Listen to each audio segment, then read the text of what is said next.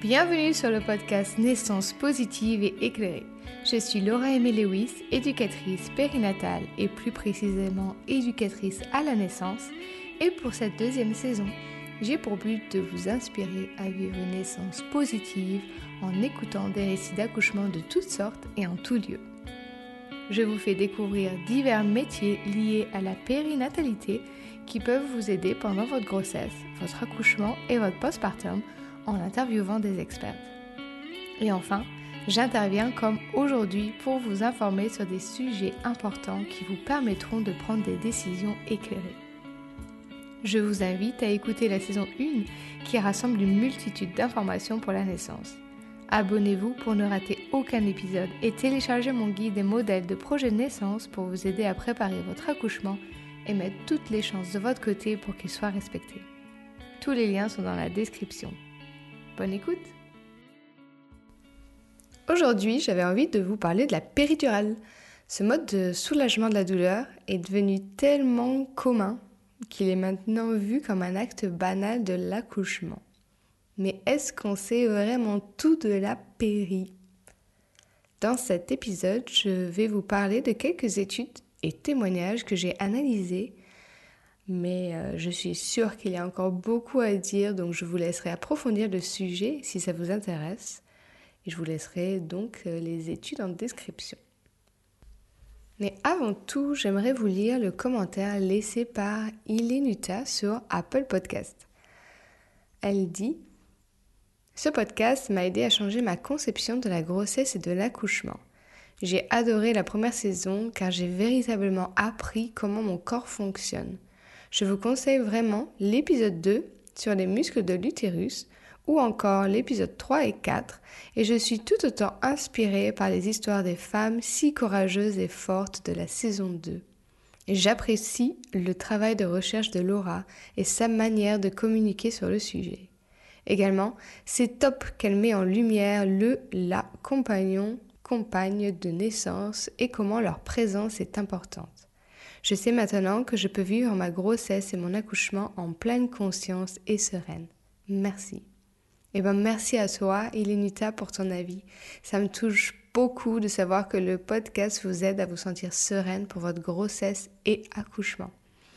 N'hésitez pas à laisser un avis sur Apple Podcast et je me ferai un plaisir de vous lire. Alors, avant de commencer, comme toujours, je tiens à préciser que cet épisode est là pour vous informer des effets de la péridurale sur le travail, mais qu'en aucun cas je vous dis de ne pas accoucher avec. La douleur, c'est propre à chacune. Il y a des méthodes naturelles pour aider. Parfois elles suffisent et parfois non, et parfois elles sont très utiles en complément de la péridurale. Je suis bien sûr d'accord qu'on ne souhaite pas souffrir pour le plaisir et que l'expérience peut être vécue de façon plus douce en ressentant moins l'intensité des contractions. Et pour moi, il est super important de vous dire que la menace d'une anesthésie générale obligatoire pour la césarienne d'urgence si vous n'avez pas de péridurale est à prendre avec de grosses pincettes. Il est euh, très rare que l'anesthésie générale soit nécessaire, car au final, une césarienne d'urgence est très rarement urgente, qu'il faille intervenir dans les minutes qui suivent, et donc euh, qu'il n'y ait pas le temps pour faire une péridurale ou une rachianesthésie. Je pense qu'il serait plus judicieux d'appeler les césariennes d'urgence code vert et code orange des césariennes non planifiées. Comme ça, on pourrait réduire les statistiques de césariennes qui sont vraiment urgentes, euh, les codes rouges. Et peut-être aussi de regarder les interventions qui ont été faites avant une césarienne code rouge car peut-être s'il n'y avait pas eu d'intervention de fait, il n'y aurait peut-être pas eu de césarienne. Après, c'est à vous de faire ce travail de réflexion par rapport à votre expérience si vous avez envie de comprendre que peut-être tout n'a pas été mis en place pour votre réussite. Après, je ne dis pas qu'une césarienne euh, d'urgence n'est pas une réussite, vous avez aussi accouché de votre bébé, bien évidemment. Mais de voir si euh, on vous, pas, vous a pas mis peut-être euh, des bâtons dans les roues à cause des protocoles et du manque de confiance en la femme qui enfante, tout simplement. Et puis aussi, pour les révisions utérines, ce sera la même chanson si vous n'avez pas de péridurale. Sachez que si on laisse faire la nature, c'est encore une fois très rare de devoir intervenir pour le placenta. Je vous invite à écouter l'épisode 34 pour en savoir plus sur cette phase. Mais si on laisse faire la maman et son bébé, qu'on n'intervient pas en lui injectant des hormones sans même la prévenir, parce que oui, malheureusement, c'est ce qui se passe aujourd'hui dans les maternités et les hôpitaux, si vous n'avez pas précisé vos choix dans votre projet de naissance, si on laisse la nature, peut-être qu'il y aurait moins de problèmes de placenta et d'hémorragie. Petite, voire grosse parenthèse fermée, euh, voici ce que vous allez trouver dans cet épisode. On va voir ce que c'est une péridurale, ses avantages, ses risques et les méthodes naturelles si vous avez envie d'accoucher sans péridurale. En fait, tout ce que vous devriez savoir par votre anesthésiste. Alors, la péridurale, qu'est-ce que c'est? Comment ça se déroule? La péridurale, c'est une technique d'anesthésie loco-régionale qui est utilisée pendant l'accouchement pour soulager la douleur des contractions. Elle consiste à injecter un médicament anesthésiant dans l'espace situé autour de la moelle épinière qu'on appelle l'espace péridural, d'où son nom. Ça va bloquer en fait les nerfs qui transportent les signaux de la douleur de l'utérus et de la région pelvienne vers le cerveau. Et donc en fait, les contractions vont faire leur travail, mais la sensation disparaît plus ou moins suivant le dosage. La péridurale est administrée par un anesthésiste, généralement dans la salle d'accouchement, à l'aide d'une aiguille fine insérée dans la colonne vertébrale. Et avant cette injection, la région est nettoyée et anesthésiée localement pour minimiser la douleur de cette aiguille. Une fois la péridurale administrée, on va voir une diminution de la douleur euh, qui va se faire sentir. Euh, mais comme l'anesthésie locale, la maman, elle évidemment toujours consciente, ce n'est pas une anesthésie générale et elle est capable de communiquer avec les professionnels de santé. Maintenant, je vais vous parler des avantages à utiliser la péridurale parce qu'évidemment, il y en a. Je ne vais pas vous parler de ça très longtemps parce que je pense que vous savez toutes pourquoi vous voudriez avoir une péridurale pendant l'accouchement, notamment pour réduire la douleur et le confort. Et je pense qu'il est important de s'attarder ici sur les effets que ça peut avoir sur l'expérience de l'accouchement pour être en mesure de faire un choix éclairé plutôt que de simplement euh, la prendre parce que c'est ancré dans notre société ou bien simplement parce qu'elle soulage. Alors bien sûr, je n'aime pas souffrir pour le plaisir, mais j'aime aussi connaître les effets des produits synthétiques sur mon corps et s'il y a des alternatives pour les éviter. Et je me dis que peut-être vous serez euh, beaucoup dans ce cas-là aussi. D'ailleurs, je serais curieuse de savoir ce que votre anesthésiste vous explique par rapport aux effets secondaires. Alors, n'hésitez pas à venir me parler sur Instagram. Vous avez le lien direct dans la description euh, pour mon compte et euh, je réponds à tous les messages. Donc, venez, euh, venez communiquer, venez échanger sur ce sujet ou sur d'autres. Et si vous avez des questions, je suis là pour vous aider. Donc revenons aux avantages de la péridurale et je vais vous en proposer trois. Et si vous avez d'autres euh, à me suggérer, encore une fois, n'hésitez pas. Donc on a évidemment la réduction de la douleur, euh, ça peut offrir un soulagement important pendant l'accouchement, ce qui va permettre en fait à la future maman de se reposer, de récupérer de la fatigue qui est associée avec la douleur et ça peut euh, potentiellement aider à réduire le stress et l'anxiété liés à l'accouchement. Ensuite, le confort. En réduisant la douleur, ben, ça va permettre d'être plus confortable, de mieux gérer les sensations de l'accouchement, peut-être euh, de euh, préserver l'énergie et d'améliorer la capacité à se concentrer en fait sur l'accouchement. Parce qu'on est moins dans cette douleur, on peut peut-être se coucher de façon plus agréable. Et enfin, euh, comme euh, dans l'enquête euh, périnatale de 2021, il y a une amélioration de la satisfaction de l'expérience de l'accouchement. Parce qu'en réduisant la douleur, ça va permettre de se concentrer sur le bébé, d'être un peu plus présente en fait dans cette expérience.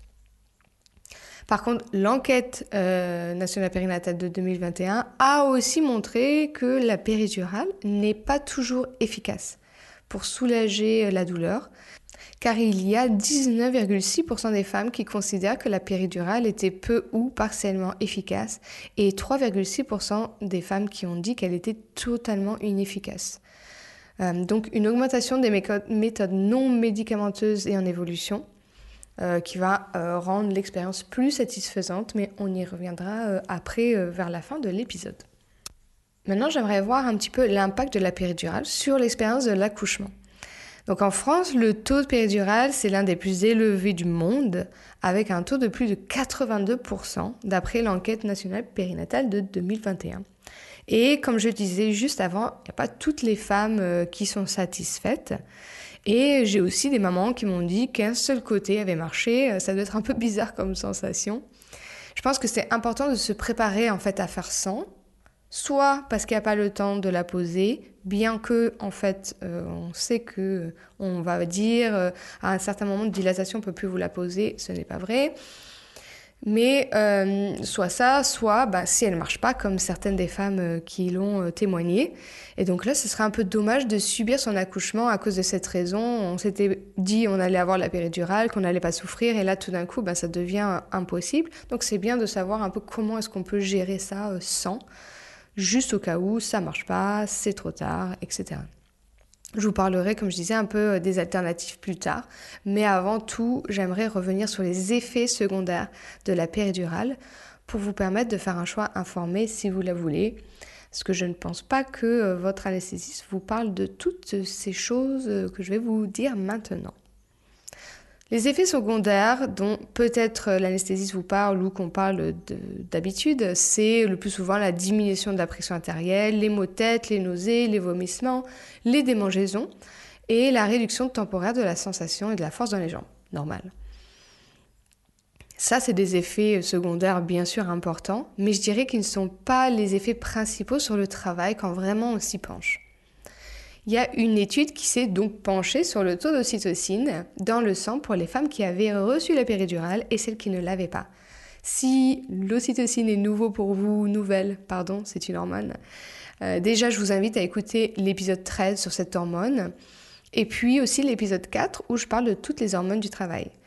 Pour faire court, l'ocytocine, c'est l'hormone du travail, c'est celle euh, qui va permettre d'avoir des contractions efficaces et d'éviter les hémorragies après l'accouchement. Donc c'est vraiment l'hormone principale du travail et ils ont voulu voir dans cette étude si la péridurale avait un effet sur sa production.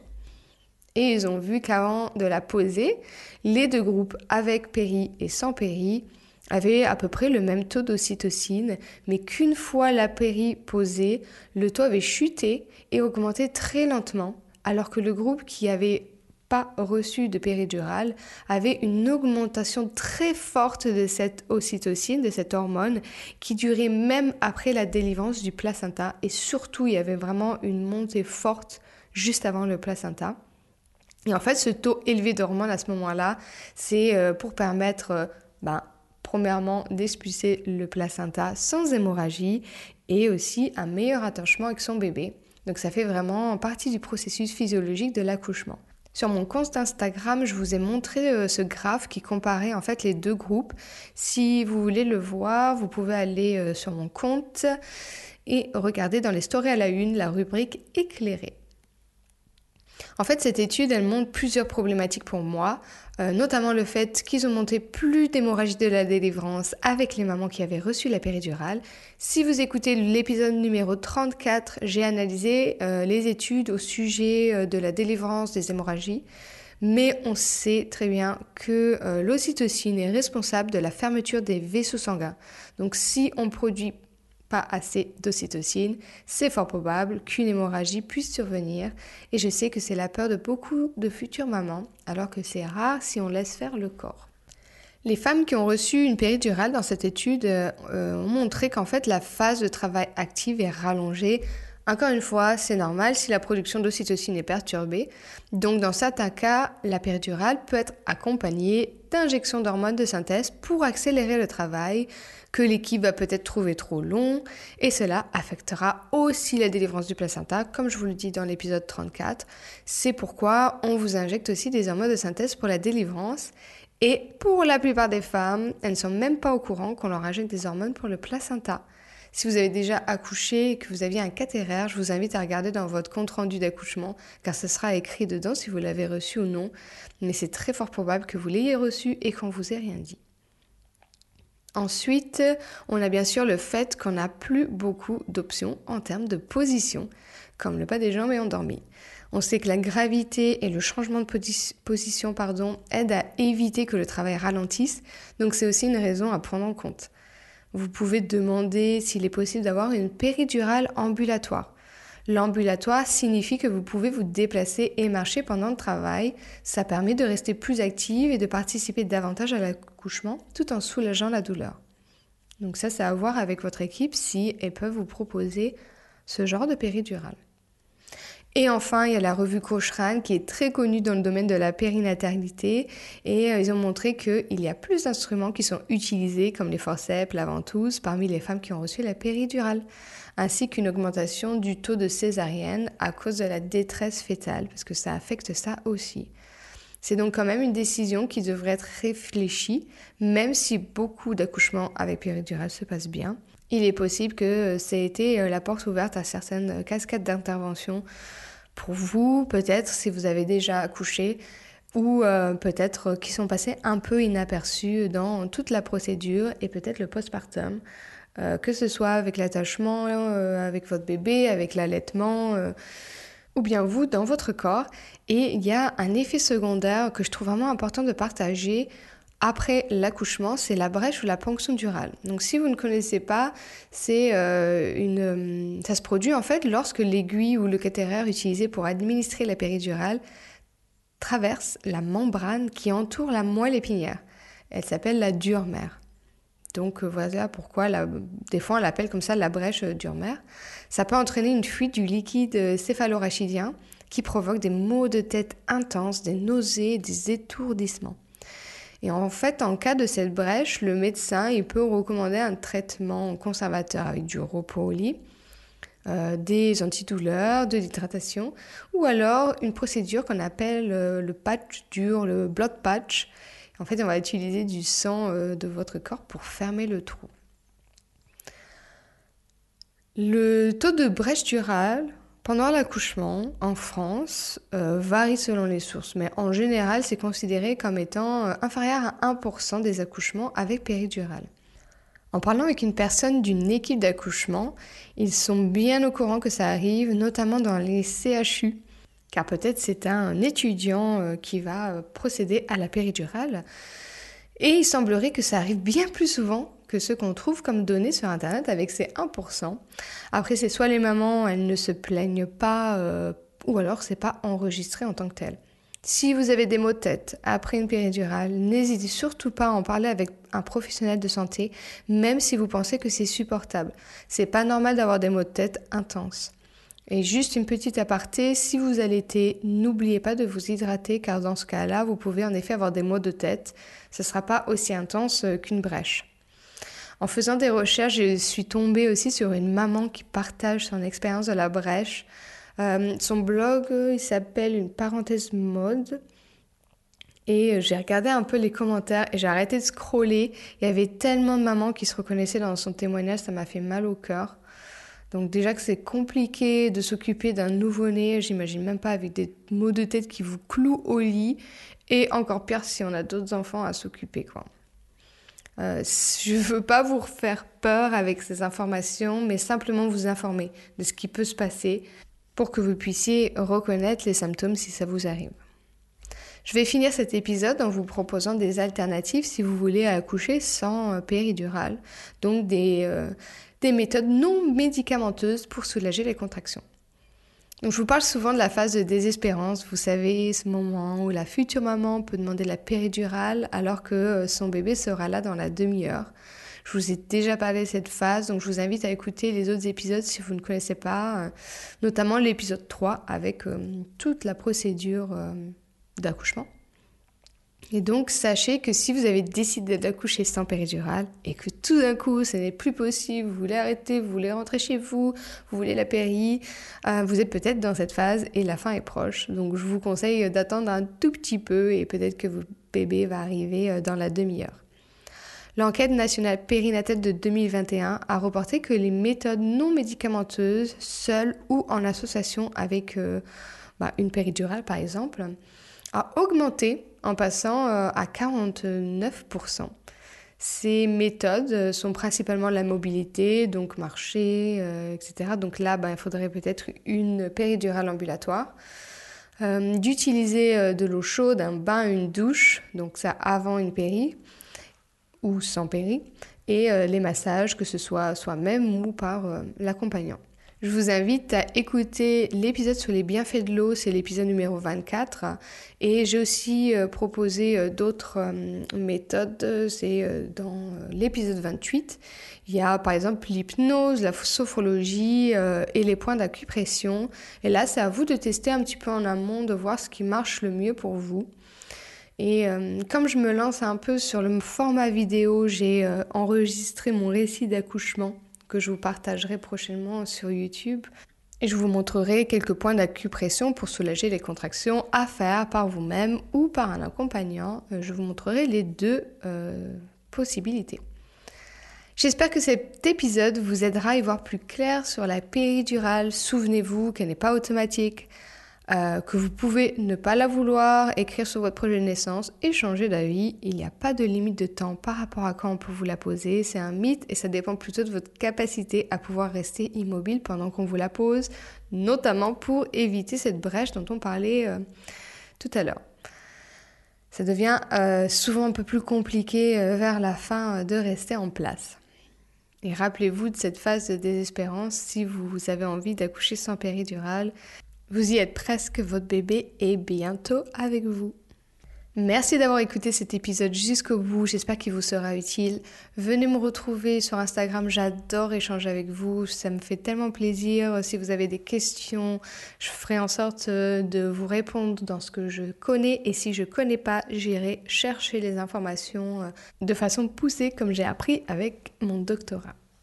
Je vous retrouve la semaine prochaine avec un épisode un peu spécial parce que cette fois-ci, nous avons Camille, le mari de Caroline, qui va nous partager son côté de l'expérience d'accouchement non assisté qu'ils ont vécu. Il est vraiment riche d'informations et surtout de réflexions que je trouve vraiment très intéressantes pour les futurs papas. Donc euh, que vous ayez prévu un accouchement en maternité, hôpital, maison naissance, à la maison, peu importe, il est vraiment euh, très riche euh, à partager à tous les futurs papas et aussi les futures mamans.